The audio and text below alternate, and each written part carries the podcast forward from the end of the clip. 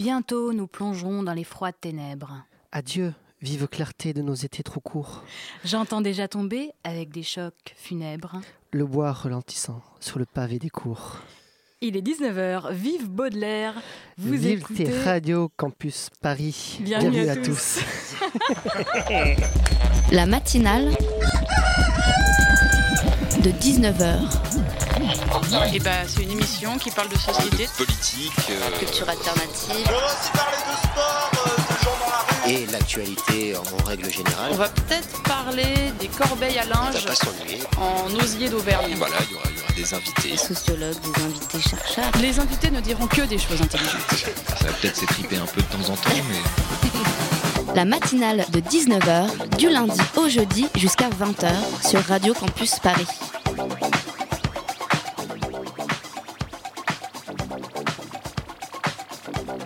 C'est une petite révolution, disais-je, dans les campus. Et oui, parce que depuis le 14 novembre, les étudiants et les étudiantes étaient appelés à voter pour choisir leurs représentants dans les conseils d'administration du CRUS, les centres d'aide aux étudiants. Et pour la première fois, l'UNEF n'est plus le premier syndicat étudiant. Il est devancé par la FAGE, son concurrent, qui totalise 76 élus contre 66 pour l'UNEF. L'UNEF qui avait jusqu'ici toujours eu la majorité lors de ce scrutin qui a lieu tous les deux ans. Durant l'année écoulée, les deux syndicats étudiants avaient eu une attitude très différente lors du débat sur la loi travail. Un peu comme la CFDT, la FAGE avait salué les mesures de compromis proposées par le gouvernement, qui portaient notamment sur la garantie jeune, et ils avaient arrêté la mobilisation, alors que l'UNEF, au contraire, avait mené la bataille jusqu'au bout. Changement de majorité, donc, et peut-être changement de ton à la tête des CRUS, ces centres chargés notamment de l'aide sociale, du logement, de la restauration universitaire et de la vie culturelle étudiante. Reste un gros point noir, le taux de participation. Seulement 7,5% des étudiants ont été votés, 7,5%. C'est tellement peu qu'on se demande si inciter à voter, ce ne serait pas là, au fond, la première des priorités. La matinale de 19h le magazine de Radio Campus Paris. Bienvenue à tous et à toutes dans la matinale. L'agriculture bio, tout le monde le dit, c'est bien. Mais alors si c'est si bien, pourquoi ça n'avance pas plus vite? Où en est-on aujourd'hui en France? On en parle avec l'association écologiste Génération Future dans un instant. Et puis on parlera de Paris Musée Off, c'est le label jeune des musées de la ville de Paris. Alors restez bien connectés sur le 93.9 puisque, comme le dit le générique de l'émission, les invités ce soir ne diront que des choses intéressantes. Ah bah Jamy, qu'est-ce que tu fais? Ah, je me suis lancé dans la culture, bio, sans produits chimiques, sans rien faire, rien que du naturel. C'est bien ça Bon, c'est vrai, après on a la main verte ou on l'a pas, hein Oh l'autre, hein. faut toujours qu'il ramène sa fraise. Eh, sa fraise bio Ouais, bah ça va, elle commence à me prendre le chou. Ouais, mais bio. Ouais, bon, c'est bon. Allez Marcel, démarre le tracteur. On va pas poireauter ici. On va quand même pas poireauter ici, non, effectivement. Vous aurez probablement reconnu euh, un extrait de la bande de C'est pas sorcier. Alors, c'était un rapport très attendu par la filière bio. Euh, L'Institut technique de l'agriculture biologique, on dit aussi euh, l'ITAB, a dévoilé le 25 novembre dernier les résultats d'une étude à propos de l'agriculture biologique. Et les conclusions sont claires. L'agriculture bio apporte de réels avantages par rapport à l'agriculture conventionnelle.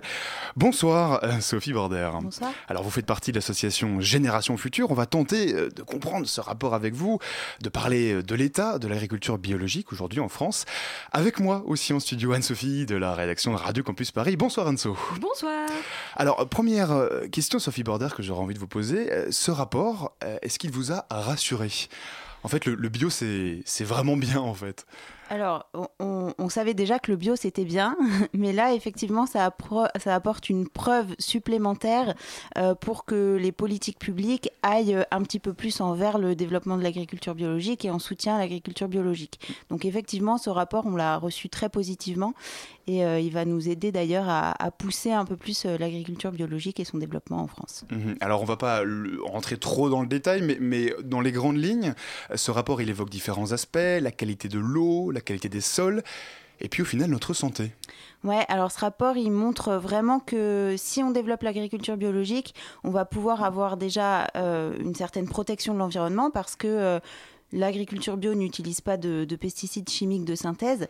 Donc en fait, ça va... Euh, ça ne va pas polluer l'eau, ça ne va pas polluer le sol, ça ne va pas dégrader les sols. Au contraire, ça va amener plus de vie, plus de, bio, plus de biodiversité dans les sols. On sait que les pesticides ont des impacts sur les pollinisateurs et notamment sur les abeilles, qui a en ce moment un déclin énorme dû aux néonicotinoïdes. Et du coup, en développant l'agriculture biologique, ça permet de ne pas tuer ces abeilles et de les protéger parce qu'au contraire, ça les attire, ça permet qu'il y ait plus de pollinisation, etc. Donc c'est vrai que euh, sur les aspects environnementaux d'une part et aussi sur les questions de santé, parce qu'on sait aujourd'hui que les pesticides ont de réels impacts sur la Mhm. santé, euh, aussi bien des hommes que d'ailleurs de la biodiversité. Euh, Et aussi d'ailleurs des agriculteurs eux-mêmes. et notamment, ce sont, en fait, les agriculteurs sont vraiment les premières victimes parce que ce sont les principaux utilisateurs. Et il y a aussi une grosse question sur les riverains, en fait, qui, les personnes qui habitent proches de champs, de vignes euh, ou de vergers et qui sont eux aussi de plus en plus touchés euh, parce qu'ils sont exposés aux, aux pesticides. Mhm, Vous avez d'ailleurs fait des campagnes à ce sujet, on va y revenir. Mais Enso, donc tu as pris ta bêche, tu as creusé le sol, tu Oui, as à fait, feuilleté oui. ce rapport. Euh, et juste, tu as Oui. des questions pour notre invité. Enfin presque, on va dire. Est-ce que tu penses justement que ce genre de rapport peut avoir un, rôle dans le développement de l'agriculture biologique et à quel point est-ce que c'est important de publier ce genre de- de- d'études et de rapports Alors c'est vraiment très important, notamment euh, parce que ce rapport-là a été commandé par le ministre de l'Agriculture lui-même. C'est lui qui en a fait la demande à l'Institut technique d'agriculture biologique. Et en fait, il le voulait pour euh, voir quels seraient les axes de recherche à mobiliser pour le futur et aussi quels seraient les arguments euh, pour développer l'agriculture bio dans les négociations de la prochaine PAC. Donc ça voulait dire que pour lui, c'était quand même important. La prochaine Après- PAC en deux mots euh, La prochaine politique agricole commune, donc c'est le- les politiques euh, qui dépendent de l'agriculture au niveau européen. Mhm. Voilà. Et euh, du coup, ce, ce rapport-là peut vraiment montrer à nos politiques, à nos décideurs qui ont le, le pouvoir entre les mains, qu'il faut développer l'agriculture pour protéger la santé et l'environnement des populations et que c'est vraiment maintenant qu'on doit le faire. Et justement, où est-ce qu'on en est de l'agriculture biologique en fait en, France aujourd'hui Si on devait faire un état des lieux, euh, est-ce qu'il y a euh, une grosse proportion euh, d'agriculteurs bio? Alors non, on est très loin des objectifs qui avaient été fixés en 2007 en fait à l'époque du Grenelle de l'environnement. On était censé avoir 20% de surface euh, utile agricole euh, en bio d'ici 2020. Aujourd'hui, on en est à 5,8%, ce qui est En très effet, peu. ouais. En même temps, il y a deux ans, on était à 4%. Donc on sent que ces dernières années, il y a eu un espèce de boom. On en est à 21 fermes bio qui se créent chaque jour depuis le premier semestre 2016. Donc on, on sent que les consommateurs euh, se tournent vers le bio. On sent qu'il y a vraiment un, un engouement. Et Mais je disais est- plus euh, 20% de croissance du marché bio au premier semestre 2016 C'est ça. contre le premier semestre 2015. C'est ça. Donc il y a un vrai intérêt aussi des, des consommateurs par rapport au, au bio. On, on sent vraiment qu'il y a un réel intérêt. On sent que les gens savent très bien que les pesticides ont des impacts sur la santé et que c'est mauvais pour eux. Après, au niveau des politiques publiques, derrière, on sent que ça ne suit pas et on est encore très très loin des objectifs fixés et de ce qu'on ce qu'on devrait faire. Donc c'est pas assez, c'est une agriculture qui est pas assez soutenue encore par les pouvoirs publics? Exactement, c'est c'est très loin d'être soutenu. Par exemple, euh, le plan Ecophyto, qui est le plan de réduction de l'utilisation des pesticides, c'est 80 millions d'euros. Euh, et le- ce plan-là ne fonctionne pas aujourd'hui. Alors que le soutien au développement de la bio, c'est 4 millions d'euros. Donc Mhm. c'est vraiment très peu. Alors Sophie Bordard, moi il y a quelque chose qui me, euh, qui me frappait en préparant cette interview, c'est que des rapports sur euh, des rapports démontrant que l'agriculture biologique est positive, il y en a déjà eu. Euh, il y a, je pense par exemple à celui de l'INRA sur la ferme du Bec Loin en 2015. Euh, pourquoi est-ce que c'est important de, de continuer à publier sur ce sujet? Euh, C'est important de rappeler sans cesse que c'est bien le bio? C'est important de le rappeler, euh, c'est important de le dire, c'est important que ça rentre dans toutes les têtes. Et c'est surtout important aussi d'avoir la science derrière nous pour, euh, pour, pour avoir la preuve, pour pas que ce soit juste euh, les militants écolos un peu délurés qui disent que le bio c'est bien, mais vraiment montrer qu'il y a un impact sur notre santé et sur notre environnement qui est réel. Mais elle n'est pas déjà faite cette preuve aujourd'hui? Elle est, elle est déjà faite. Après, les politiques, euh, les politiques publiques suivent, euh, suivent pas forcément derrière parce que passer au bio, ça veut aussi dire changer de système. C'est pas simplement euh, on fait de la même manière, mais on enlève les pesticides. C'est un réel changement des mentalités, des pratiques agricoles. C'est tout un système qu'il faut changer et ça, quelque part, c'est compliqué. Oui, justement, en fait, quelles sont ces difficultés qui euh, empêchent euh, beaucoup d'agriculteurs à ne pas sauter le pas, à ne pas passer au bio Euh, Est-ce qu'il y a beaucoup de contraintes, beaucoup de, de choses à suivre? Et puis j'imagine qu'il faut être accompagné aussi dans cette démarche. Alors déjà, il y a une, il y a une Bon, il y a la contrainte du financier, je pense, c'est vraiment compliqué. Il y a aussi trois ans pour repasser un champ euh, qui est en conventionnel au bio. Il y a trois ans de, jachère, entre guillemets. Donc ça veut dire pendant trois ans, cette terre-là ne va pas produire parce qu'il faut la renouveler. Donc c'est trois ans où l'agriculteur peut ne pas pouvoir vivre. Euh, c'est aussi de peu d'aide de justement la politique agricole commune, peu d'aide euh, de la France et euh, c'est quand même aussi un changement de métier en fait quelque part. C'est pas simplement j'arrête d'acheter des bidons de pesticides, c'est vraiment changer des pratiques du tout au tout. Donc ça, ça mmh. peut être compliqué quand les agriculteurs arrivent vers l'âge de la retraite. Ils ont pas envie forcément de changer tout ça. Ah, parce qu'on peut carrément parler de changement de métier, en fait. C'est différent euh, à ce point-là de l'agriculture conventionnelle. Ouais, c'est complètement différent. C'est retrouver vraiment des pratiques agronomiques. C'est un travail du sol qui est différent. C'est un travail euh, au quotidien qui est différent. Il y a beaucoup plus de travail aussi manuel, quelque part, que l'agriculture conventionnelle. Donc on peut presque parler, oui, de changement de métier. Et justement, comment est-ce que ces agriculteurs sont accompagnés euh, pour euh, faire ce passage? Parce que c'est un grand passage quand on regarde les cahiers des charges. Euh, si, on, si on se balade sur le site de l'agence bio, hein, l'agence de l'État qui est dédiée au bio, on voit qu'en effet, c'est tout un cahier des charges à respecter pour passer au bio. ils le font tout seuls, ces, ces, agriculteurs? Non, alors ils sont accompagnés. Alors il peut y avoir certaines chambres d'agriculture qui accompagnent un peu, mais il y a aussi la Fédération nationale d'agriculture biologique via des, des centres en région qui peut justement accompagner les agriculteurs à se convertir et à passer au bio. Donc il y a quand même certains organismes euh, sur le terrain qui aident. Il y a aussi des lieux euh, de pratique euh, où les agriculteurs peuvent expérimenter pendant certaines années au moment où ils se forment. Il y a aussi quelques formations quand même, mais c'est loin d'être au niveau de ce que peut être l'agriculture conventionnelle aujourd'hui. Mmh. Sophie Border, est-ce que le problème, il n'est pas tout simplement structurel? Parce que un des points négatifs quand même du bio, pour en, pour en prendre un, et il est souligné dans le rapport, c'est que à cause des, de ces rendements moindres, euh, le bio consomme plus de terre pour produire forcément la même quantité euh, de nourriture, la même quantité que le conventionnel. Donc est-ce que le problème, c'est juste qu'on n'a pas euh, assez de terre, que les terres des, des agriculteurs ne sont pas assez grandes? Alors, si, parce que, alors déjà, nous, on est quand même, enfin, on voit que dans l'agriculture conventionnelle, euh, on est euh, en train d'essayer d'aller vers du plus intensif, du toujours plus grand, du toujours plus grand.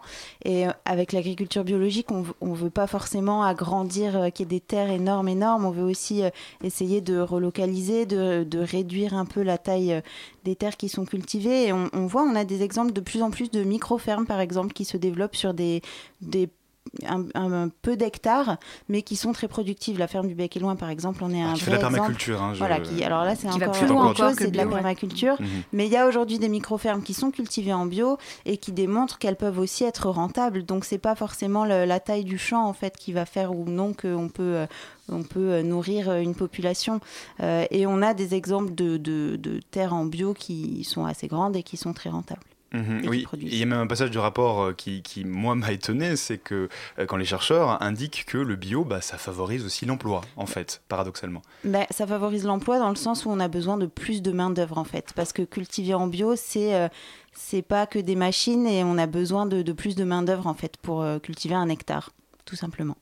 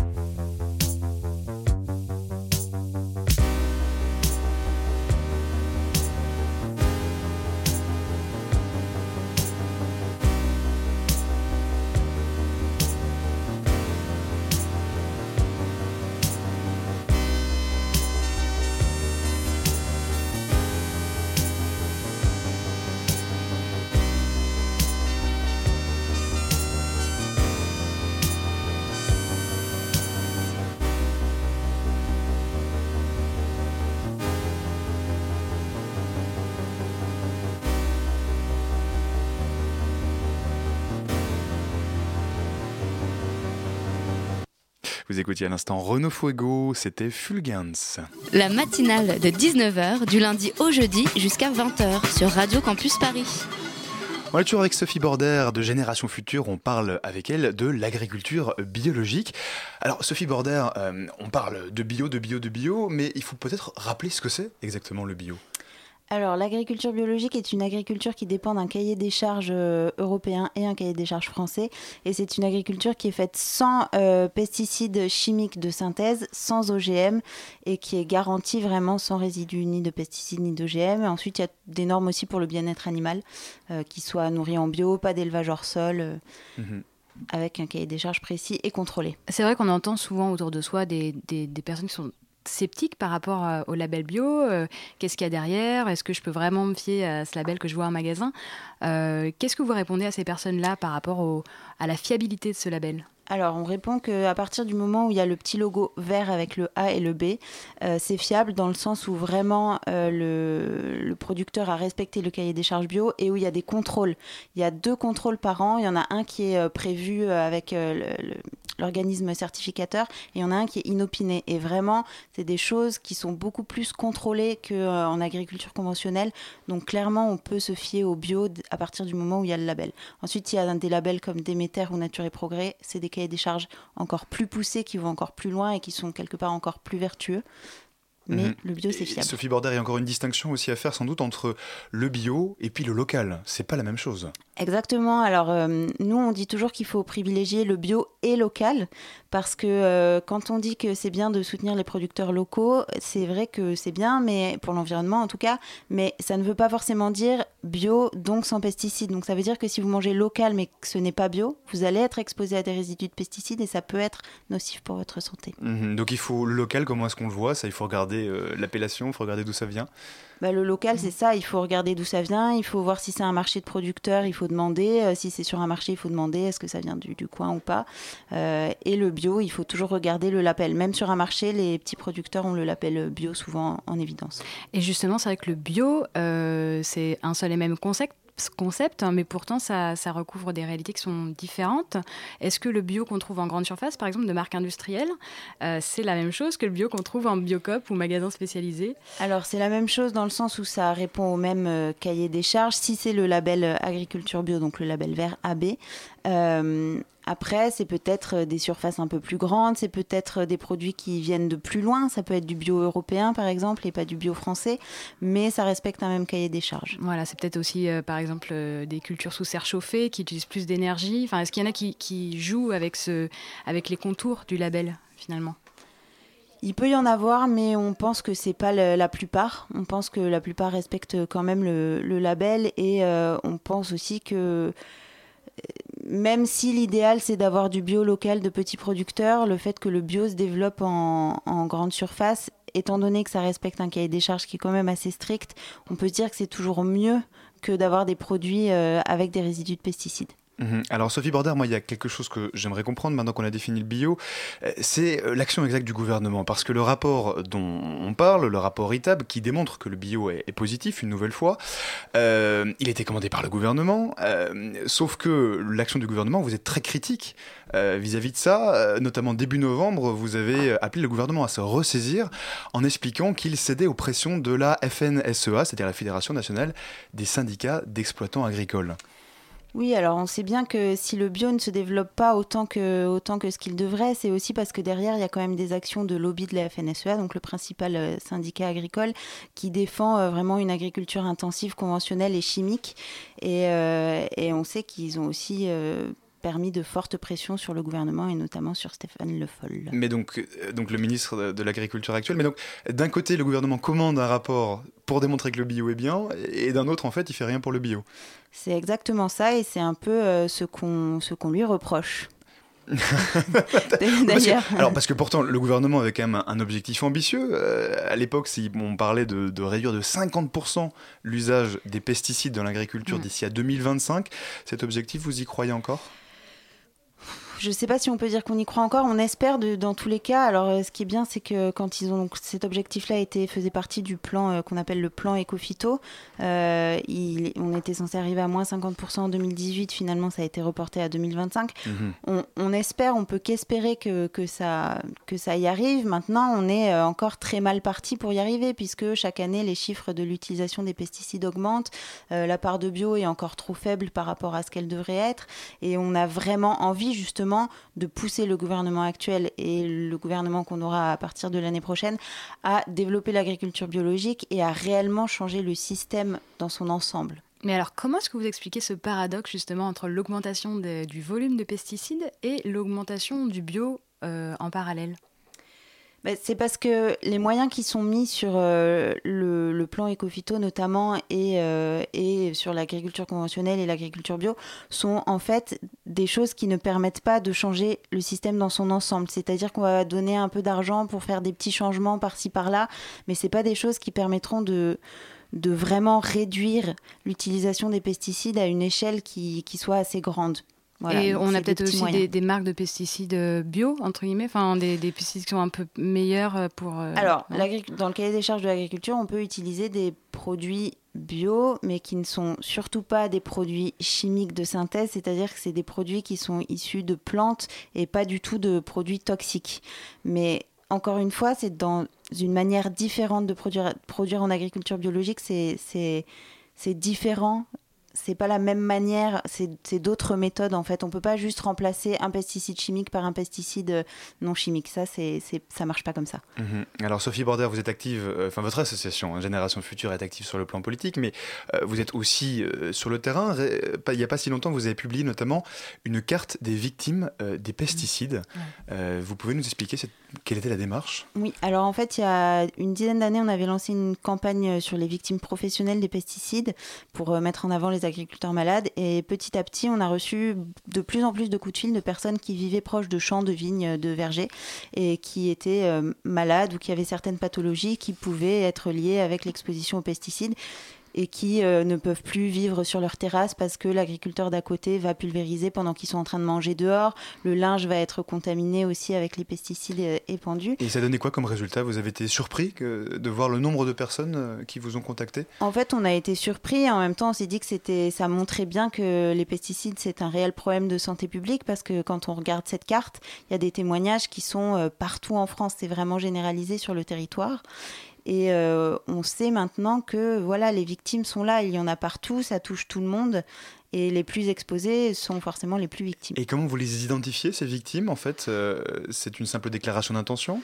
En fait, non, on a, on, on a quand même, on fait quand même de la modération euh, derrière. On vérifie les témoignages, on demande des preuves euh, des médecins s'ils en ont. euh, on les écoute, on les a au téléphone et on, on c'est pas juste quelqu'un qui peut écrire euh, trois lignes et qui et c'est validé sur la carte. Donc on fait quand même une, un- une vraie vérification. Mhm, Donc tout un travail derrière aussi. Oui, euh, et d'ailleurs les pesticides, comment est-ce que vous sensibilisez finalement à ce, à ce sujet, euh, le, le grand public, euh, les, les, les agriculteurs aussi peut-être euh, Quels sont vos moyens à Génération Future? Alors, à Génération Future, sur les alternatives aux pesticides, on a une grosse euh, opération qui a lieu tous les ans du 20 au 30 mars et qui s'appelle la Semaine pour les alternatives aux pesticides. C'est 10 jours pendant lesquels il y a euh, plus de 1000 événements en France, des ciné-débats, des portes ouvertes de ferme, des ateliers jardinage au naturel. On a une quarantaine de partenaires euh, nationaux euh, comme Greenpeace ou Biocop, Botanique, euh, Bioconsommateurs. Que du beau monde. Que du beau monde, voilà. Ils sont tous là. Ils sont tous là. Et on a aussi euh, 13 relais locaux, donc qui sont nos bénévoles sur le terrain, qui sont dispatchés un peu partout en France et qui, eux, vont euh, tenir des stands, euh, vont faire les marchés, vont organiser des conférences et des ciné-débats.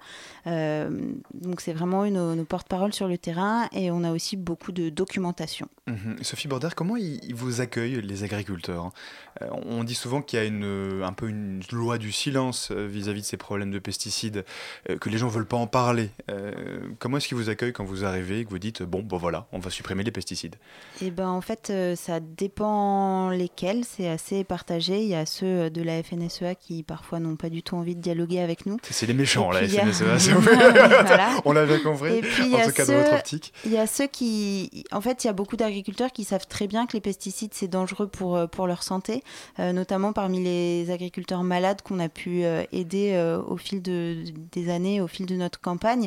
Il y en a qui, qui savent que c'est mauvais, qui sont pas heureux de pulvériser des pesticides et qui sont plutôt ouverts au dialogue. Donc, euh, on s'entend quand même bien avec les agriculteurs. Parce que c'est quelle proportion Enfin, je veux dire, euh, vous, parce qu'il y en a qui vous accueillent positivement, d'autres négativement. Vous avez quand même plus de réactions positives que négatives ou, euh, ou c'est l'inverse? C'est variable, ça dépend vraiment euh, lesquels, mais on a quand même plutôt de bonnes relations, en tout cas euh, ceux avec lesquels euh, moi je peux travailler directement.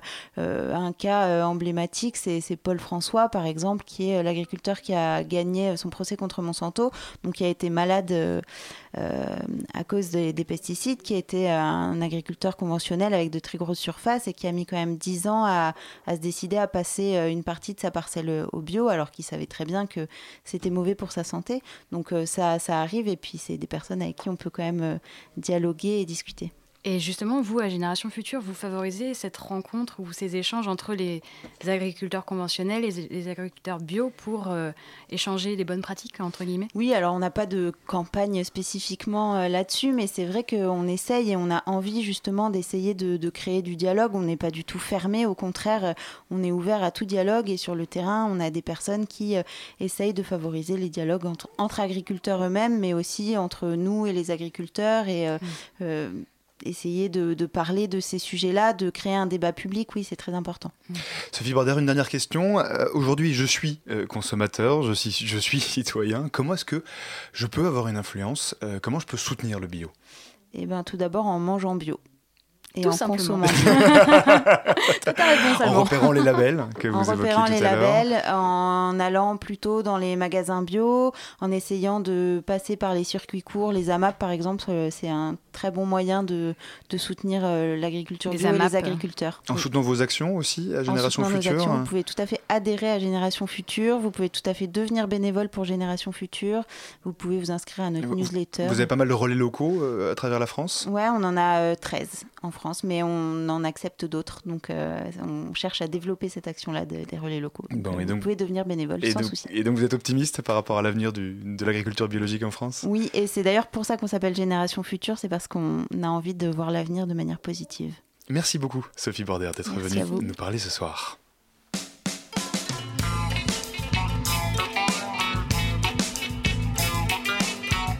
La matinale de 19h, le magazine de Radio Campus Paris.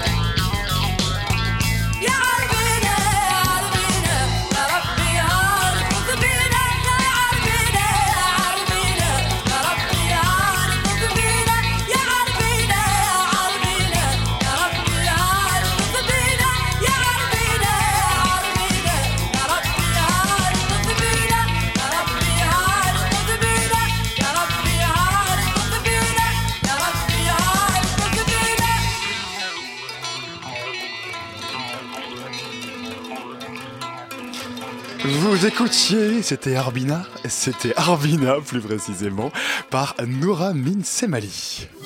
La matinale de 19h, le magazine de Radio Campus Paris. Il l'a cherché sous les ponts, il l'a cherché dans les bâtiments, il l'a cherché dans tout Paris.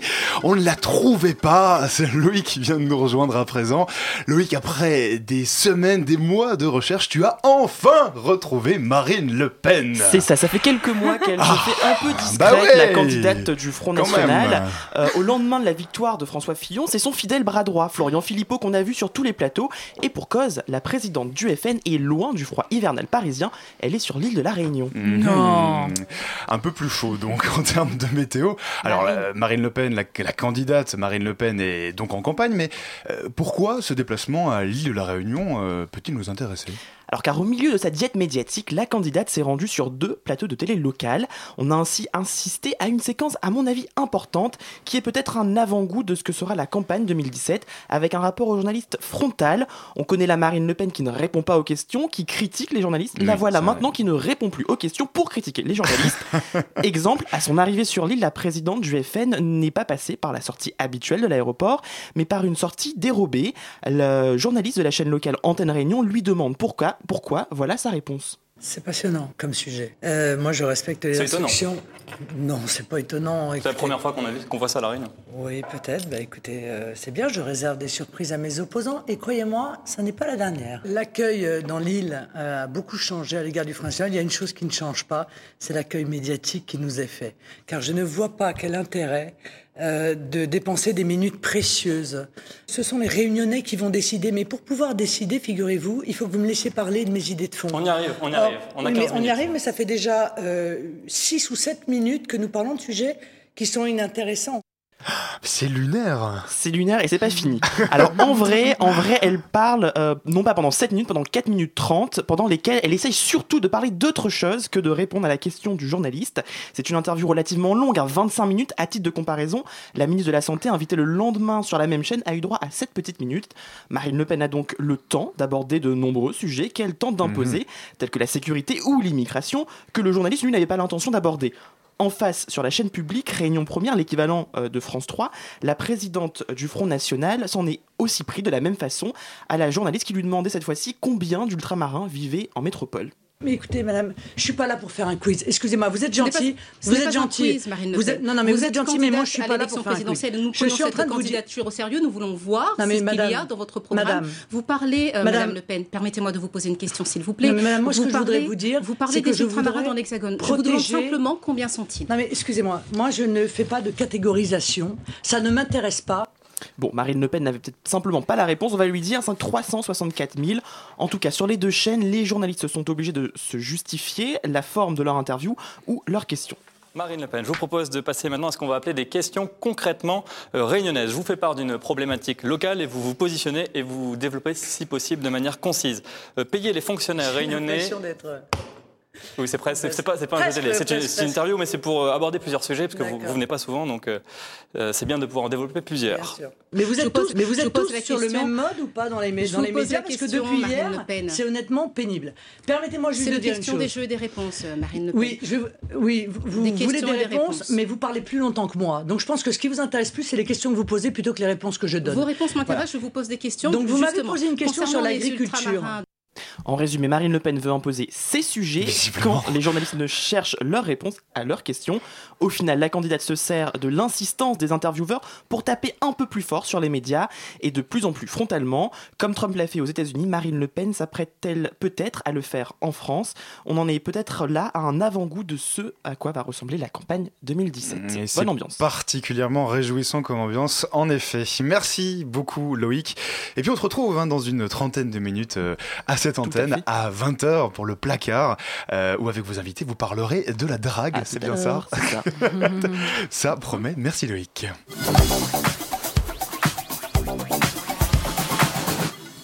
Allez, changement de registre, on parle à présent de euh, culture et plus précisément de Paris Musée Off. C'est le label jeune des musées euh, des villes, de la ville de Paris. Il a été lancé en 2015 ce label et il vous propose tout au long de l'année une programmation d'événements inédits et gratuits. On en parle ce soir avec Josie Carrel Torlet qui est en charge de la communication à Paris Musée. Bonsoir à vous. Ça, Euh, toujours avec moi aussi en studio Anne-Sophie de la rédaction de Radio Campus Paris, toujours au poste Anne-So. Oui, toujours. Absolument. Alors, euh, je, euh, première question, hein, euh, tout simplement, Josie Carlet Torlet. Euh, Paris Musée Off a été lancé en 2015. Euh, C'était quoi l'objectif à ce moment-là? Euh, L'objectif, euh, c'était euh, véritablement de, de, de répondre à la demande d'un jeune public et puis de faire venir aussi les jeunes dans nos musées. Il faut rappeler que donc, Paris Musée rassemble les 14 musées de la ville de Paris. Donc ça va du Petit Palais en passant par le musée d'art moderne. Oui, c'est très très large C'est très large. il y a des maisons d'artistes et des, des maisons et des ateliers d'artistes comme Victor Hugo, Balzac, Bourdelle. Et l'idée, en fin de compte, euh, c'était euh, véritablement euh, d'avoir à la fois des événements pluridisciplinaires dans nos musées, qui soient en rapport quand même avec nos collections ou nos expositions temporaires, et d'avoir un point particulier lors de nocturnes vis-à-vis des jeunes, puisque c'est une cible que l'on veut toucher. C'est une cible qui vient quelquefois dans les musées, quelquefois pas. Et quand elle ne vient pas, on veut leur faire découvrir nos musées par d'autres disciplines. Et alors, comment est-ce que vous y êtes pris? Est-ce que vous avez fait des partenariats directement avec les musées? C'est eux qui travaillent avec vous pour euh, sélectionner des artistes, par exemple, ou euh, des types de spectacles? Alors, la première année, ce que l'on a fait, on, on est passé par euh, une association qui s'appelle les siestes électroniques, euh, qui sont des gens absolument formidables. On l'a- l'avait focalisé durant un week-end où Samuel Aubert nous avait concocté durant un week-end des, des performances absolument incroyables et donc tout un parcours qui se, qui se passait dans les musées. Donc ça se faisait en association avec euh, nos musées, avec nos établissements, euh, les directeurs. Il y avait vraiment un lien entre le directeur artistique et le directeur. Et ça continue, sauf que maintenant, le Paris Museum est devenu euh, un label quelque part et que tout au long de l'année, lors de nocturnes dans nos musées, en fonction de leur programmation, euh, eh bien, nous égrénons des, des événements. Peut être de la musique, de la danse, euh, du, euh, euh, des projections euh, de vidéos euh, sur des murs, comme il y a eu euh, euh, à Cognac-G, et c'est égrené tout au long euh, de l'année. Mhm. Alors, Josie Carrel Torlet, euh, ce label, euh, ces événements, ils sont faits pour, vous l'avez dit, notamment ramener un public jeune. C'est si compliqué que ça d'amener les jeunes euh, dans les musées aujourd'hui? Eh bien, le, musée aujourd'hui, euh, pour moi, c'est à la fois un lieu de culture, mais c'est un lieu de vie euh, et un lieu que tout à chacun doit s'approprier. Et de façon différente, il y a, euh, et euh, je pense qu'il y a des jeunes qui sont intéressés par le musée à travers euh, les collections en tant que telles, mais je trouve que découvrir en fin de compte nos collections parce que il y a un live comme on va avoir là vendredi, pas vendredi, le 1er décembre, je ne sais jamais quand est le 1er décembre, c'est jeudi ou c'est vendredi? Je- je- une je- bonne j'irai question. Jeudi? uh, voilà, notre, euh, Ouais, notre jeudi, réalisateur voilà. euh, nous fait signe que c'est plutôt jeudi. Jeudi, Merci, euh, jeudi 1er décembre, donc on va avoir un, un live de Superpose au musée Bourdelle, euh, qui est un musée juste à côté de, de la gare Montparnasse, qui est un endroit absolument magique. Et c'est c'est la façon, c'est la façon pour euh, pour euh, un jeune public, mais au-delà du jeune public, parce que moi je Mais fais c'est pas que par- les jeunes que vous ciblez avec euh, Bah, ces événements. C'est avant tout les jeunes, mais c'est vrai que ça s'adresse à tous parce que c'est c'est un moment à la fois convivial où on peut se réunir entre amis autour d'un artiste que, que l'on aime ou que l'on veut découvrir, et puis euh, de, de découvrir des, euh, les collections autrement. Et on découvre vraiment les collections autrement. Et justement, là, ce dont vous parlez, donc ce, Ouais. ce live au musée euh, Bourdelle. Bourdelle. Exactement. Euh, Antoine Bourdelle, qui est un sculpteur. Exactement, voilà. Donc, en fait, la musique électronique cohabite avec la sculpture. Est-ce que c'est une association qui. qui- Qu'est-ce que ça donne comme association? Est-ce que ça marche bien? Ben, ça, me donne d'abord une ambiance sonore et une ambiance euh, tout court. C'est-à-dire que vous êtes complètement euh, euh, immergé à l'heure du digital où on parle de d'immersion. Là, c'est une immersion véritablement euh, à travers un autre art qui est euh, Superpose, qui est un magnifique auteur-compositeur. Et moi, j'ai beaucoup plus que 25 ou 30 ans. Et j'apprécie, j'apprécie tout autant. Alors concrètement, comment ça se passe en fait? J'ai j'ai lu que c'était une sorte de balade sonore, c'est ça Euh, Ouais, quoi, En fait, ça. on enfile un casque et puis on se balade entre les sculptures Pas du tout, non, non, non. Il va, euh, il va être en direct et on va euh, entendre ses compositions euh, dans le hall des plâtres, puisqu'il y a un magnifique hall des plâtres euh, à l'entrée de, de ce musée Bourdelle. Et puis après, vous pouvez vous immerger à travers les autres salles avec une aile qui avait été recréée par Christian de Porzampar. Enfin, c'est un lieu absolument magique. Et ça, les Et musées. assez peu connu d'ailleurs. Et assez peu Oui. connu, oui. Euh, Anne-Sophie, tu as raison de le souligner. Euh, comment est-ce qu'ils réagissent les musées quand vous arrivez avec des propositions pareilles? Euh, Vous avez jamais des réactions du genre, enfin quand même, euh, Hmm. associer sculpture et musique électronique euh, C'est impossible. Alors, c'est une démonstration par la preuve que nous faisons, c'est-à-dire que nous prenons, nous travaillons avec les directeurs de musées qui sont vraiment, qui y croient véritablement. Et donc, on s'en sert un petit peu comme exemple pour les autres. Quand, euh, par exemple, euh, au musée de la vie romantique, pour une romantique Dark Knight, il y avait eu 50 000 inscriptions sur Facebook et on n'avait pas pu euh, satisfaire tout le monde, comme vous pouvez le, vous le supposer. c'est la preuve que ça marche. Voilà, Ouais. et, et- et en fin de compte, le di- les directeurs eux-mêmes voient leur musée avec un autre regard, parce qu'avec un jeune public qui vient, qui est enthousiaste, qui a un autre regard sur les œuvres aussi, et, euh, et c'est un pari gagné. Donc euh, voilà, c'est vraiment la démonstration par la preuve que euh, ces soirées fonctionnent. Ouais, en effet, est- les soirées ont l'air de bien fonctionner. Oui. Il y a eu énormément de participants cet été, l'année dernière. Oui. Euh, Qu'est-ce qui a permis en fait ce succès de, de ces deux dernières éditions, puis de celle qui se passe en ce moment? Je crois la qualité aussi de, de la programmation. C'est une, ce sont des artistes qui sont, qui sont de, de jeunes auteurs parce que ce sont des ce sont des créations que l'on fait dans nos, musées. Ce sont vraiment des, souvent euh, des, euh, des jeunes compositeurs euh, des, ou des, des performeurs qui sont peu ou prou connus. Par exemple, on a eu la semaine dernière Babix au, au musée Cernucci, donc musée des arts de l'Asie.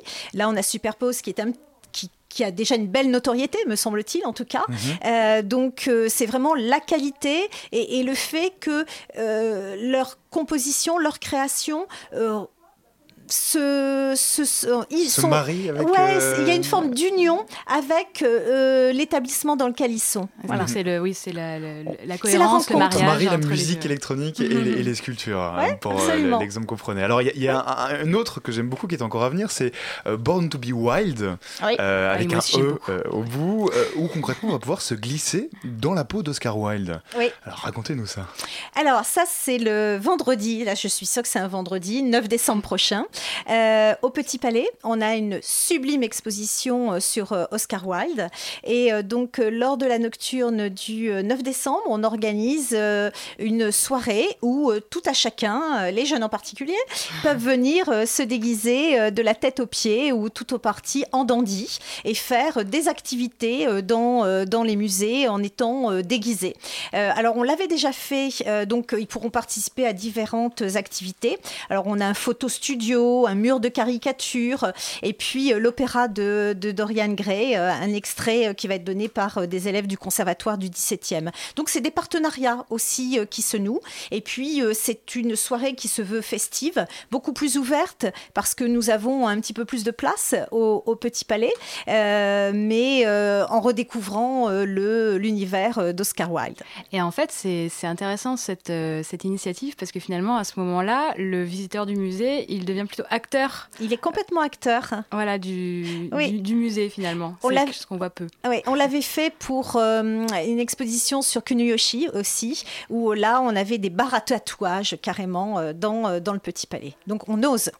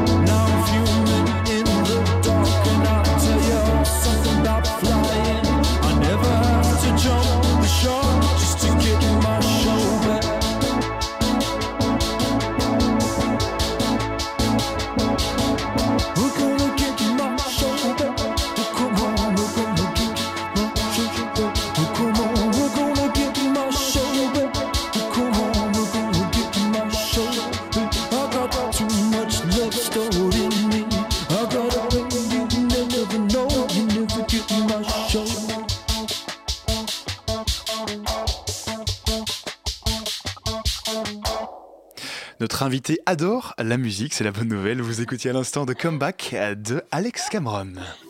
La matinale de 19h sur Radio Campus Paris. Et notre invité, c'est Josie Karel Torlet, qui est en charge de la communication à Paris Musée. On parle avec elle de Paris Musée Off, une série d'événements euh, visant à euh, valoriser les musées. Avec moi toujours Anne-Sophie aussi de la rédac de Radio Campus Paris. Tout à fait. Euh, alors, je me demandais, est-ce que c'est si compliqué que ça d'amener les gens au, musée? Aujourd'hui, c'est quoi le public des musées, grosso modo? C'est surtout un public âgé? Alors, il est, divers ce public. C'est vrai qu'on caricature souvent en disant euh, euh, c'est essentiellement une dame d'environ 45 ans euh, qui, est diplômée de l'enseignement supérieur. Les vieux musées. Les vieux musées. oui, je vous remercie. Ah, la caricature, vous avez dit. Bravo, c'est une caricature. tout faux. Excellent Je, vais me retirer, du studio. Mais, euh, mais en même temps, euh, ça dépend. C'est vrai que le, le public est plus jeune euh, au musée d'art moderne, par exemple, qui ne, peut l'être euh, dans dans d'autres musées beaucoup plus euh, beaucoup plus classiques. Euh, mais euh, on, on voit que, enfin, on fait tout pour que ce musée, pour ce- que ce public tende à se à se rajeunir et on, on gagne. Là, par exemple, on, on essaie d'étendre les euh, les plages horaires aussi, ou de faire des nocturnes, ou euh, d'avoir beaucoup Mhm. plus d'activités euh, durant les week-ends. Est-ce que les Parisiens aussi fréquentent les musées parisiens? Parce que Bien sûr. euh, il y a les- évidemment il y a les touristes qui viennent, Ouais. mais les Parisiens eux-mêmes ils en profitent de les tout ce qui est à côté de chez eux? Oui, les Parisiens en profitent. Ils connaissent mal leur musée, comme tous les habitants de n'importe quelle ville. En fin de compte, ils connaissent souvent mieux les musées d'autres villes que leur propre musée.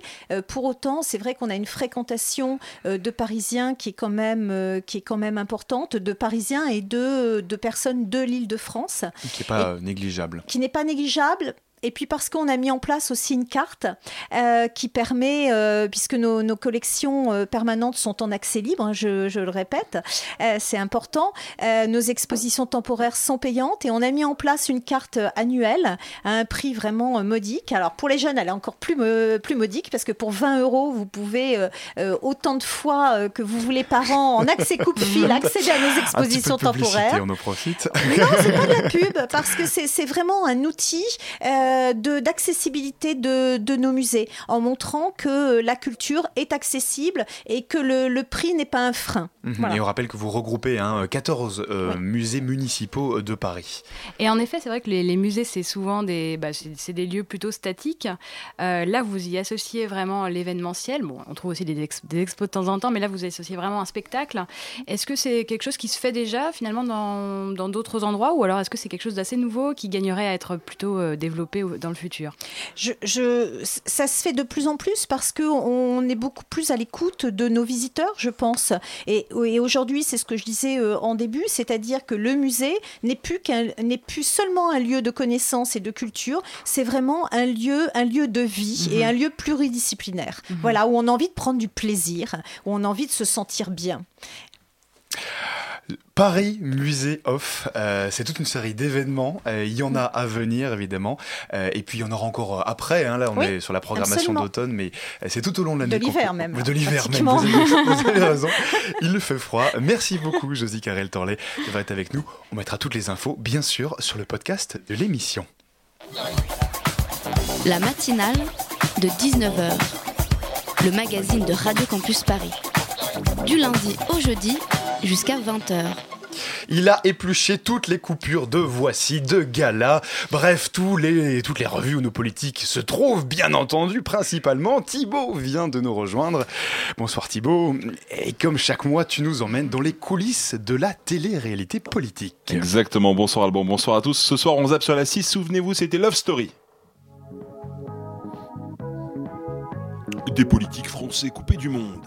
Nico, Fifi, Juju, Dani, JL, Nat, JF, Manu. Filmés par une horde de journalistes, 24 heures sur 24, ils ont 5 mois pour vous convaincre. En mai 2017, il n'en restera qu'un dans la maison de l'Élysée. On commence dans la cuisine. Babi Manu est en colère, pris à partie par les vilains journalistes. Il se défend. Je vais pas changer de vie. Je vis en couple et que ma femme est importante. Oui, mais vous voulez faire de la politique autrement Bah non, mais. Pardon, mais pas- la une où on vous voit sortir de l'eau avec votre épouse, ça je- rappelle d'autres vieilles Mais excusez-moi, je suis en vacances à la plage. je vais pas m'habiller en combinaison parce qu'il y a Paris Match qui envoie des journalistes qui me poursuivent. Je suis dans la rue. Mais pas du tout. Ah, voilà. Mais pas du tout. C'est ça. Et au moment de manger le bourguignon de Mamie Jacqueline, Babi Manu s'emporte et lance l'insulte de trop. Mais bon sang de bonsoir, qu'on me reproche ce jeu-là, alors que tous ceux qui font ces procès vont sur des canapés à la télé par- parler eux de leur vie intime, alors que j'ai refusé de le faire, je trouve que c'est quand même gonflé.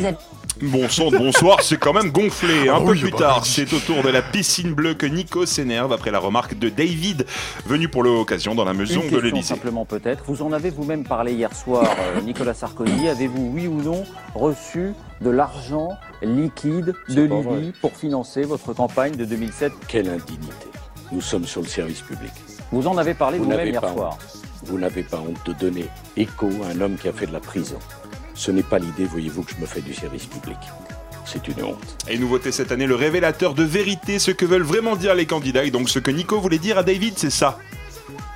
Arrête avec ça, ça va me gonfler. La vie de ma mère, ça va me gonfler. Mais c'est une vanne, ça va Ouais, mais je m'en fous de tes vannes. Ça fait deux jours que j'entends tes vannes, il y a un moment, arrête. Ça va me gonfler. Tu peux dire sur un autre ton. Non, je te le dis pas sur un autre ton. J'encaisse, j'encaisse tes vannes, maintenant je te le dis, ferme ta Une réaction qui n'a pas plu aux téléspectateurs. Ils ont éliminé Nico qui faisait son retour après avoir gagné la saison 8. C'est fini, ne tu ne le verras plus. alors plus que Juju et Fifi dans la piscine bleue. Les deux règles comptent, les deux règlent leur compte avant de savoir qui défi- Euh, cette campagne quittera la piscine. Eh bien, je n'ai jamais entendu, jamais entendu un seul de tes lieutenants condamner cette campagne. Je n'ai jamais eu un mot euh, désagréable à ton égard sur le plan personnel. Jamais. À Ni un aucun mot de moment. condamnation de cette Et il m'est arrivé, mais enfin, je vais pas, faut pas exagérer non plus. Quand je me fais traiter d'homophobe tous les matins, je t'ai pas entendu non plus euh, prendre la parole pour euh, assurer ma défense. Voilà, chacun est grand et s'occupe de ses affaires. Et Juju a perdu ses Fifi qui est d'ores et déjà qualifié pour tenter de remporter Secret Politique en mai prochain et avoir la maison de l'Elysée à lui tout seul. Dans la partie rouge de la maison, Manu s'est lui aussi énervé alors qu'il parle à ses copains. Son ami regarde son téléphone, ce qui ne lui plaît pas, mais alors pas du tout. Et il le fait savoir, Manu. L'Afrique, c'est le continent de l'avenir. Monsieur Le Guen, laissez tomber votre téléphone. Euh, Vous êtes avec moi, donc vous n'avez aucune raison euh, de le prendre. Mais je vous appelle pas. Il n'y a pas de problème au Parlement, nous sommes dimanche. Enfin, on conclut avec le clash de la semaine. JL et Danny règlent leur compte. Daniel Cohn-Bendit aimerait vous poser une question. Il va vous la poser tout de suite. Jean-Luc, Jean-Luc, si tu te présentes à la primaire, tu peux la Monsieur gagner. Cohn-Bendit, est-ce que vous pouvez m'appeler par mon nom et pas par mon prénom, s'il vous plaît? Nous ne sommes pas amis, vous le savez, nous ne jouons pas la comédie. Va te faire boire. Appelez-moi par mon nom, s'il vous plaît. J'ai pas de question, je fais pas Très du, touche-touche comme ça. On s'est toujours tutoyé. euh, S'il a pas envie, qu'il aille tutoyer Castro et de- qu'il me foute la paix. Ouh là là, ça clash dans la maison de l'Elysée. Rendez-vous en mai prochain pour savoir qui remportera la Secret Politique. Merci beaucoup pour ce teasing absolument monstrueux. Merci Thibaut. Voilà, la matinale, c'est déjà terminé euh, pour euh, aujourd'hui. Merci à Mickaël qui était à la réalisation ce soir, de retour d'Argentine. Merci à Elsa et Marion. C'est grâce à qui cette émission a lieu tous les soirs. Si vous avez manqué une partie, vous pourrez retrouver l'émission en podcast d'ici quelques minutes sur le site de l'émission radiocampusparis.org ou sur notre page Facebook, la matinale de 19h. Mais tout de suite, restez bien connectés sur le 93.9 puisque c'est le placard. Bonsoir. Alban, et oui c'est le placard qui arrive comme une fois par mois et ce soir on Vous va allez parler... en sortir, j'imagine, pour parler de quoi? Tout à fait, non, on invite les gens à rentrer dans le placard. Ah, pardon, et, oui. Et dans notre placard ce soir, on va parler de drague et de lieux de rencontre euh, gays principalement, mais aussi un petit peu euh, de rencontres euh, et drague lesbiennes. On va en parler avec Laurent Guessade et avec Arnaud Alexandrin, qui sont tous les deux sociologues et qui ont travaillé sur la question, et sur Grinder. Voilà, restez avec nous. Eh bien, restez avec nous euh, pour suivre les aventures dans le placard. Voilà, c'est déjà tout. On se quitte. Rendez-vous demain. Et cette émission est rediffusée demain à 13h sur la RNT. Voilà ce qu'on glisse dans l'oreillette. Bonne soirée à tous. Vive la radio.